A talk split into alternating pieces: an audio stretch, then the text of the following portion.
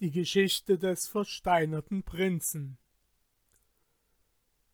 Wisse, o Herr, mein Vater war König dieser Stadt. Sein Name war Sultan Mahmud. Er regierte ungefähr siebzig Jahre lang über die Inseln dieser Berge. Als er starb, regierte ich an seiner Stelle und heiratete meine Muhme, die mich so sehr liebte, dass wenn ich nur einen Tag von ihr abwesend war, sie weder aß und trank, bis ich wieder bei ihr war. Sie lebte auf diese Weise fünf Jahre mit mir. Eines Tags ging sie ins Bad, ordnete ein Nachtessen an, dann kam ich in dieses Schloss und schlief hier an dem Orte, wo du dich jetzt befindest. Ich ließ zwei Sklavinnen zu mir kommen, mich zu beräuchern. Eine saß mir zu Häupten und die andere zu Füßen. Es war mir nicht recht wohl, ich konnte nicht schlafen, obschon meine Augen geschlossen waren. Ich atmete schwer. Da hörte ich, wie die eine Sklavin zur anderen sagte O Masuda, sieh unseren armen Herrn, Schade für seine Jugend, die er mit unserer verfluchten Herrin zubringen muss. Schweige, sagte die andere. Gott verdamme die Verräterinnen und Buhlerinnen. Es passt wirklich ein junger Mann wie unser König nicht zu dieser Metze, die keine Nacht zu Hause schläft. Aber unser Herr ist sehr dumm, versetzte die erstere wieder. Er sollte es doch merken, wenn er nachts erwacht und sie nicht neben sich findet. Weh dir, sagte die zweite. Gott verdamme die Metze, unsere Gebieterin. Die gibt ihm einen Schlaftronk, dass er wie ein Toter schläft, dann geht sie aus, bleibt bis zum Morgen weg wo sie erst ihren Mann aufweckt mit Räucherwerk, das sie ihm vor seine Nase hält. Schade um ihn. Als ich, sagte der Jüngling, dies Gespräch der beiden Sklavinnen hörte, ward ich sehr aufgebracht. Wie nun meine Frau aus dem Bade kam, konnte ich die Nacht nicht erwarten. Wir ließen den Tisch bereiten, aßen ein wenig, gingen dann zu Bett.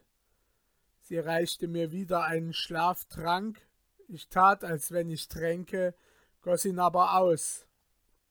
Dann stellte ich mich, als wenn ich schliefe, und streckte mich auf dem Lager aus. Da sprach sie Schlafe, wo möchtest du nie mehr erwachen? Bei Gott, deine Gestalt ist mir zum Ekel, ich bin deiner satt. Dann stand sie auf, kleidete sich an, beräucherte sich, umgürtete mein Schwert, öffnete die Tür und ging hinaus.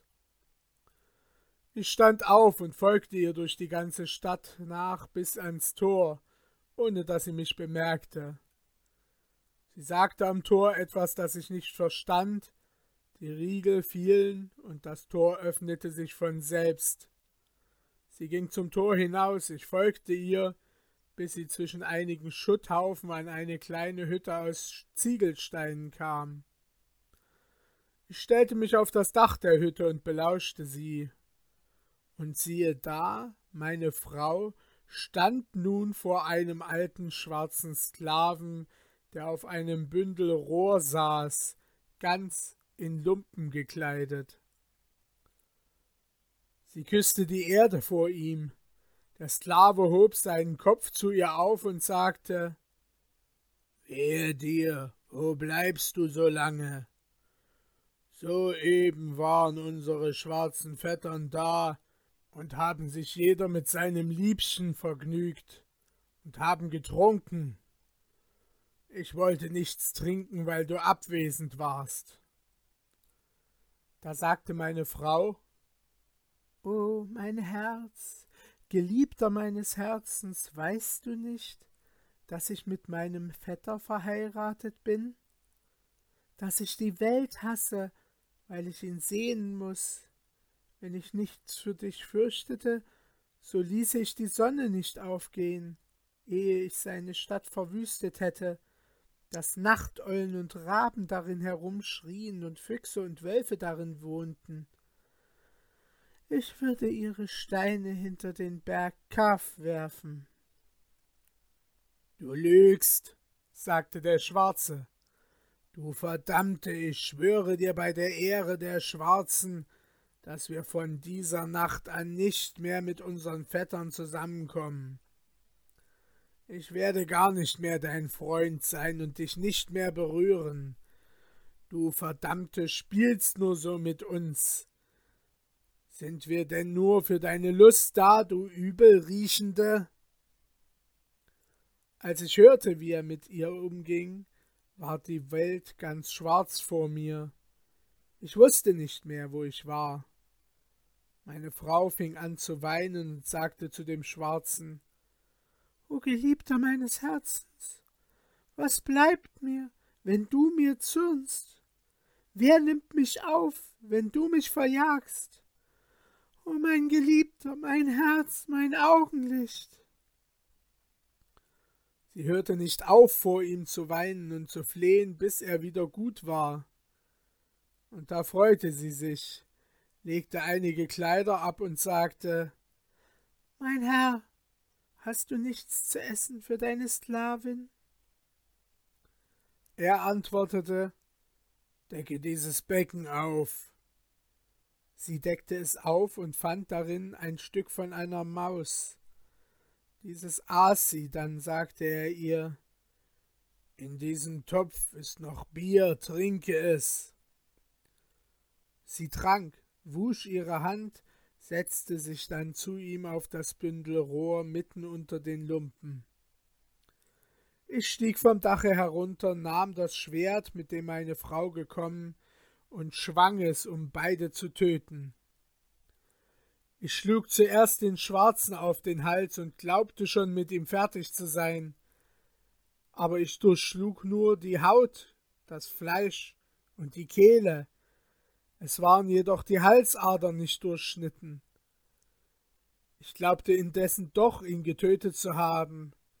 Er schrie laut auf, und meine Frau fiel seitwärts so, dass sie hinter mir war. Ich legte dann das Schwert nieder an seine Stelle, kehrte zur Stadt zurück, ging ins Schloss, begab mich in mein Bett und blieb bis zum Morgen liegen.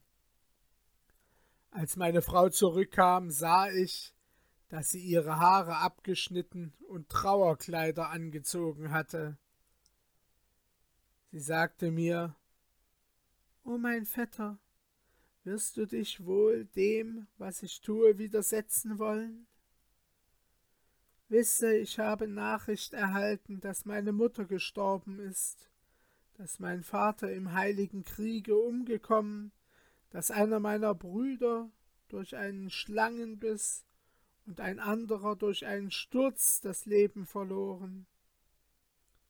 Ich muss daher weinen und trauern. Als ich dies hörte, ließ ich sie gehen und sagte ihr Tu, was du willst, ich werde dich nicht hindern. Sie verharrte nun ein volles Jahr in Weinen und Trauern. Nach einem Jahr sprach sie zu mir Ich möchte, dass du mir im Hause eine Grabstätte mit einem Zimmer bauen ließest, dass ich darin alleine trauern könnte. Ich würde es das Trauergebäude nennen. Ich sagte ihr wieder, tu, was dir gut dünkt. Jetzt erteilte sie sogleich Befehl, ließ sich das Trauerhaus bauen und in dessen Mitte eine Kuppel errichten. Den Sklaven aber brachte sie in die Grabeshöhle. Diesem war nicht mehr zu helfen. Er lebte zwar, denn seine Zeit war nicht abgelaufen, auch konnte er noch trinken, aber vom Tage an, wo ich ihn verwundet hatte, nicht mehr sprechen.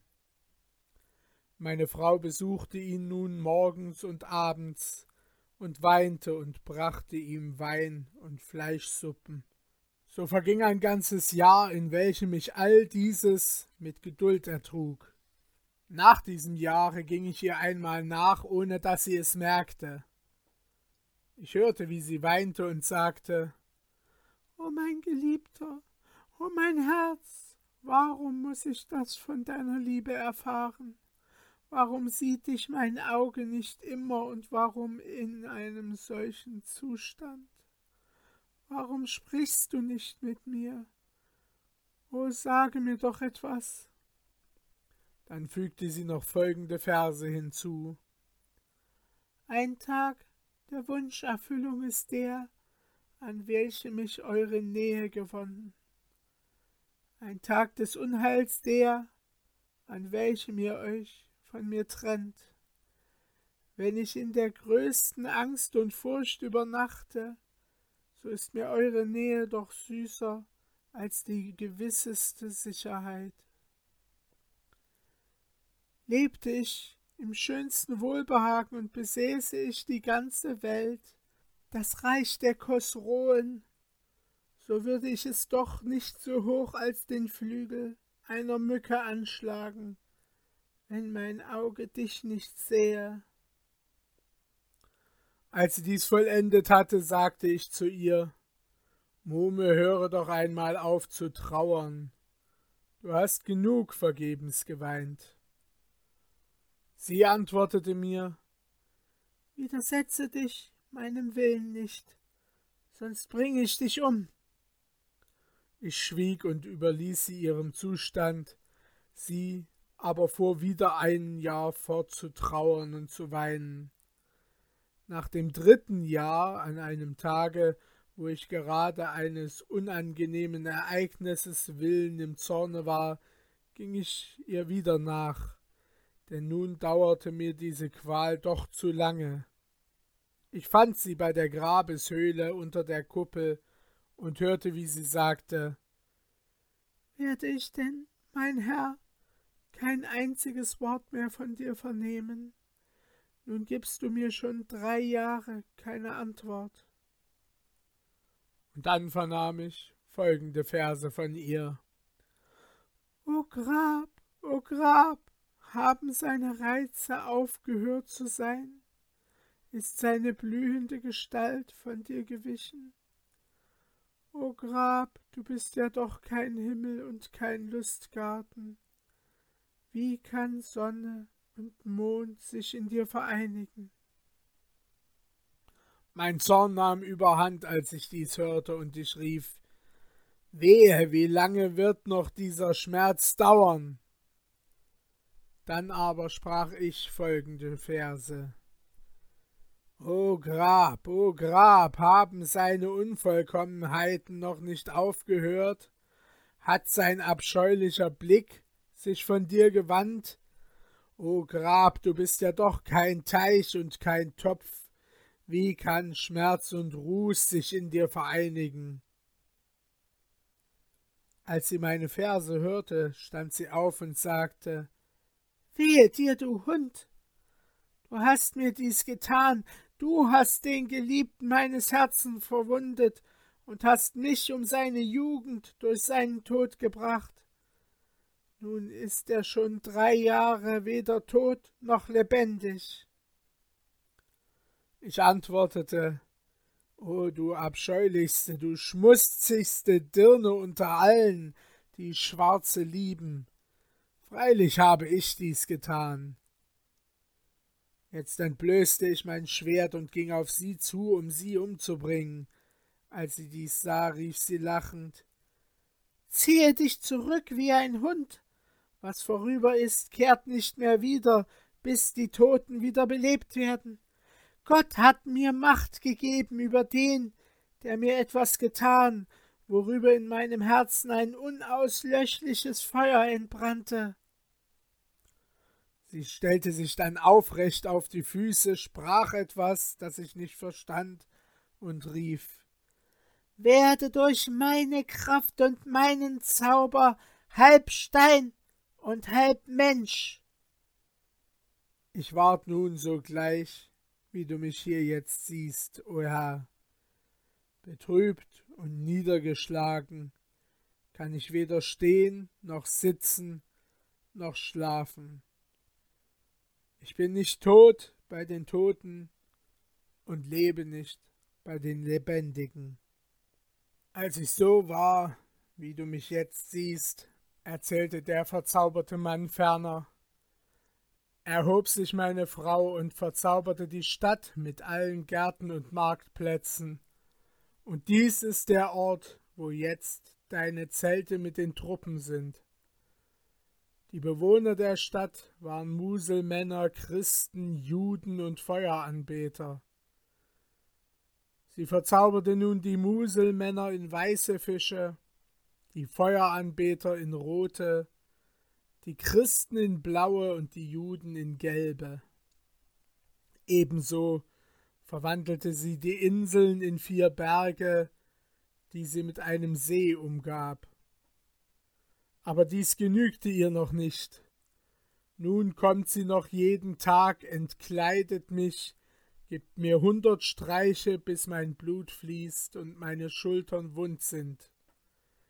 Dann umkleidet sie meinen Oberleib mit einem härenen Stoffe und hüllt darüber dieses Ehrenkleid. Der junge Mann weinte hierauf und sprach folgende Verse. Ich trage standhaft deinen Beschluss und dein Urteil, o Gott. Ich habe Geduld, wenn du an diesem Zustande wohlgefallen hast. Man hat mir Unrecht und Gewalt angetan. Doch wird vielleicht das Paradies mir meinen Verlust ersetzen. Gewiss, mein Herr, entgeht deinem Auge kein Übeltäter. Ich bete daher zu dir, schütze mich gegen das Unrecht meiner Quäler. Der Sultan sprach zu dem verzauberten Manne Du hast zwar meine Wissbegierde gestillt, doch meinen Kummer nur noch vermehrt. Wo, junger Mann, ist sie und wo ist der Sklave? Mein Herr, antwortete hierauf der junge Mann, der Sklave liegt in der Grabstätte unter der Kuppel, und sie ist in dem Saale dieser Tür gegenüber. Sie besucht den Sklaven täglich bei Sonnenaufgang, und wenn sie dann zurückkommt, gibt sie mir die hundert Prügel. Ich schreie und weine, kann mich aber nicht bewegen, um sie zu bändigen. Ich habe keine Kraft, mich zu verteidigen, weil die eine Hälfte meines Körpers aus Stein und nur die andere Hälfte aus Fleisch und Blut ist. Nach meiner Züchtigung geht sie dann wieder zum Sklaven, gibt ihm Wein und Fleischbrühe zu trinken, und am Morgen früh kehrt sie erst wieder zurück. Da sprach der König Bei Gott, junger Mann, ich werde hier etwas tun, was lange nach mir allenthalben erzählt werden wird. Er setzte sich hierauf nieder und unterhielt sich mit dem jungen Mann bis zur Nacht. Sie schliefen dann bis an den Morgen, da machte sich der König auf, legte einen Teil seiner Kleider ab, zog sein Schwert aus der Scheide und ging zur Grabstätte. Hier erblickte er viele Wachskerzen und Lampen, Weihrauch, wohlriechende Öle und andere Aromen. Er schritt auf den Sklaven zu, tötete ihn und warf ihn in einen Brunnen, der im Schlosse war. Dann zog er des Sklaven Kleider an, legte sich tief in die Grabeshöhle, behielt aber immer sein bloßes Schwert unter den Kleidern. Nach einer Weile kam die verruchte Zauberin, und das erste, was sie tat, war, ihren Vetter zu entkleiden und ihn tüchtig durchzuprügeln. Ihr Vetter schrie Oh wehe, Muhme, habe Mitleid mit mir, ich habe genug gelitten, der Zustand, in dem ich mich befinde, genüge dir. Sie aber antwortete Hast du wohl mit meinem Geliebten Mitleid gehabt? Als die Zauberin ihren Vetter geschlagen, bis sie müde war und das Blut von seinen Seiten herabfloß, kleidete sie ihn in ein härenes Kleid, legte ein linnenes darüber und ging dann zum Sklaven. Sie nahm, wie gewöhnlich, Wein und Fleischbrühe mit, und als sie unter die Kuppel trat, fing sie an zu weinen und zu schreien. O Geliebter, es war doch sonst deine Gewohnheit nicht, mir deine Nähe zu versagen. O stoße mich nicht länger zurück. Besuche mich wieder, denn dein Besuch gibt mir Leben. O nahe dich mir, die Trennung ist doch nicht in deiner Gewohnheit. Bleibe nicht fern von mir, denn unsere Feinde frohlocken über uns. O mein Herr, sprich mit mir. Sie fügte diesen Klagen noch folgende Verse hinzu. Wie lange noch diese Zurückhaltung, diese Pein, habe ich noch nicht genug Tränen vergossen? O mein Geliebter, sprich doch mit mir, sag mir doch etwas, o meine Seele, antworte mir doch. Da sprach der König mit schwerer Zunge und tiefer Stimme, so wie die Schwarzen reden. Ach, ach, ach, es gibt keinen Schutz und keine Macht, außer bei dem erhabenen Gott. Als sie ihn sprechen hörte, freute sie sich so sehr, dass sie in Ohnmacht fiel. Als sie wieder zu sich gekommen, sprach sie O mein Herr, hast du wirklich mit mir gesprochen? Ist es wahr, dass du mich angeredet? Da erwiderte der König Du Verfluchte, verdienst du wohl, dass jemand dich anrede? Sie fragte Warum dies? Und er antwortete Du quälst deinen Gemahl den ganzen Tag. Er schreit immer um Hilfe, so dass ich gar nicht schlafen kann. Er weint und klagt von abends bis morgens und flucht dir und mir. Nun ist mir dies schon längst zum Überdruss und höchst lästig. Und wäre dies nicht, ich wäre längst wieder genesen. Das ist die Ursache, warum ich dir so lange nicht geantwortet und nichts mit dir gesprochen habe. Sie antwortete hierauf Mit deiner Erlaubnis, mein Herr, will ich ihn befreien. Und da er zu ihr sagte, so befreie ihn denn, dass wir einmal Ruhe vor ihm bekommen. So ging sie hinaus, nahm eine Schüssel voll Wasser, sprach etwas darüber, bis es zu kochen und aufzuwallen anfing, wie ein Topf am Feuer. Sie bespritzte hierauf ihren Gemahl und sprach Bei der Wahrheit dessen, was ich eben gesehen und gesprochen, hat dich Gott so geschaffen oder aus Zorn dir diese Gestalt gegeben, so verändere dich nicht bist du aber durch meine Zauberkunst so geworden, so nimm durch die Kraft des Schöpfers der Welt deine frühere Gestalt wieder an.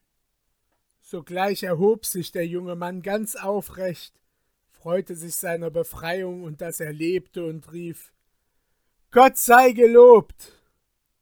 Die Frau aber sagte ihm Geh von mir hinweg und komme nie wieder hierher, Sobald ich dich wiedersehe, töte ich dich. Als er weggegangen war, kehrte sie zur Kuppel zurück, trat in die Grabeshöhle hinunter und sagte O mein Herr, komme doch heraus, damit ich deine schöne Gestalt wiedersehe. Der König antwortete wieder in einer Sprache, die der eines Schwarzen glich. Wohl hast du jetzt mir vor einem Zweige Ruhe verschafft. Nun aber schaffe mir auch Ruhe vor dem Stamme. Sie antwortete O oh mein Herr, was ist denn der Stamm? Wehe dir, versetzte er, du Verruchte, es sind die Bewohner der Stadt der vier Inseln, denn jede Nacht um Mitternacht strecken die Fische ihre Köpfe in die Höhe, schreien um Hilfe und fluchen mir. Darum kann ich nicht gesund werden. Gehe also schnell hin und befreie sie. Kehre dann wieder zurück, gib mir die Hand und hilf mir aufstehen, denn schon sehr nahe bin ich wieder der Genesung. Als sie dies hörte, freute sie sich mit der guten Botschaft und sprach Recht gern, mein Herr, im Namen Gottes, mein Herz. Sie machte sich dann auf, ging zum See und nahm ein wenig Wasser daraus und sprach einiges über das Wasser. Da fingen die Fische an zu tanzen, ihr Zauber löste sich, und die Stadtbewohner standen wieder da, kauften und verkauften, gaben und nahmen. Sie kehrte jetzt wieder zur Kuppel und sprach O mein Herr, gib mir deine edle Hand und steh auf. Da sagte der König mit tiefer Stimme Komm näher. Sie trat näher zu ihm hin. Komm noch näher, rief er wieder. Als sie nun hierauf ganz nahe zu ihm hinging, bis sie ihn berührte, sprang der König auf, spaltete sie mit dem Schwerte in zwei Teile und warf sie so geteilt auf den Boden. Dann ging er hinaus und fand den entzauberten Mann, der ihn erwartete und den er zu seiner Rettung beglückwünschte. Der junge Mann küsste die Hand des Sultans, dankte ihm und wünschte ihm viel Gutes. Der König fragte ihn Willst du in deiner Stadt bleiben oder willst du mit mir in meine Stadt kommen? Da erwiderte der junge Mann O Herr der Zeit und Meister deines Jahrhunderts, weißt du wohl, wie weit von meiner Stadt zu der deinigen ist? Eine halbe Tagereise, antwortete der König. Aber der junge Mann sagte ihm Erwache doch, man braucht ein volles Jahr von deiner Stadt zur meinigen. Nur als du hierher kamst, war die Stadt verzaubert und der Weg dahin so nahe. Jetzt kann ich dich keinen Augenblick verlassen. Da sagte der König Gelobt sei Gott, der dich mir beschert. Du sollst nun mein Sohn werden, da ich noch in meinem Leben mit keinem Sohne beschenkt worden bin. Sie umarmten sich, küssten sich, dankten einander und freuten sich. Als sie miteinander ins Schloss kamen, sagte der entzauberte König den Großen und Ausgezeichneten seines Reichs, dass er nun eine Reise machen wolle. Er packte dann ein, was er für die Reise brauchte. Die Fürsten und Kaufleute der Stadt brachten ihm alles, was er bedurfte, und er machte zehn Tage lang seine Vorbereitungen zur Reise. Dann reiste er ab mit dem Sultan, dessen Herz sich nach seiner Residenz sehnte, von der er so lange abwesend war. Er nahm fünfzig Sklaven mit und hundert Ladungen an Geschenken Vorräten und Gütern. Die Sklaven mussten sie auf der Reise bedienen, die sie ein ganzes Jahr lang Tag und Nacht fortsetzen. Gott hatte ihnen eine glückliche Reise bestimmt. Sie langten in der Stadt an und ließen sogleich dem Wesir sagen, dass der Sultan glücklich angekommen sei. Der Wesir, alle Truppen und die größte Zahl der Einwohner zogen höchst erfreut dem Sultan entgegen, denn schon hatten sie alle Hoffnungen verloren, ihn jemals wiederzufinden. Sie schmückten die Häuser der Stadt und breiteten seidene Teppiche auf den Boden aus. Nachdem die Truppen alle vorübermarschiert waren, blieb der Vezier beim Sultan. Es verbeugten sich aber alle vor dem Sultan und brachten ihm ihre Glückwünsche dar. Der König setzte sich auf den Thron und sagte seinem Wesir alles, was dem jungen Manne widerfahren. Er erzählte ihm auch, was er selbst dessen Muhme getan und wie er dadurch jenen und die ganze Stadt befreit habe, weshalb er ein ganzes Jahr abwesend geblieben. Der Wesir wandte sich hierauf zum jungen Manne und wünschte ihm Glück zu seiner Rettung. Der König bestätigte dann die Verweser und Adjutanten, einen jeden in seinem Range, verteilte die Ehrenkleider und machte viele Geschenke. Er schickte auch nach dem Fischer, der die Ursache der Befreiung des jungen Mannes und der Einwohner gewesen war. Als jener erschien, beschenkte er ihn und fragte ihn, ob er Kinder habe. Nachdem dieser geantwortet, er habe einen Sohn und zwei Töchter, musste er sie gleich holen. Der König heiratete die eine und der junge Mann die andere. Hierauf machte der König den Fischer zu seinem Schatzmeister. Dem Wesir verlieh er eine Ehrenkette und schickte ihn als Sultan in die Stadt der Schwarzen Inseln, nachdem er ihn hatte schwören lassen, dass er ihn besuchen wolle. Die fünfzig Sklaven, die er mitgebracht hatte, gab er ihm mit und viel Volk, und die übrigen Großen und Statthalter wurden reichlich beschenkt. Der Wesir verabschiedete sich dann, küsste dem König die Hand und reiste ab. Der Sultan und der junge Mann blieben in der Stadt, und der Fischer ward einer der reichsten Leute jener Zeit, und seine Töchter waren alle mit Königen verheiratet.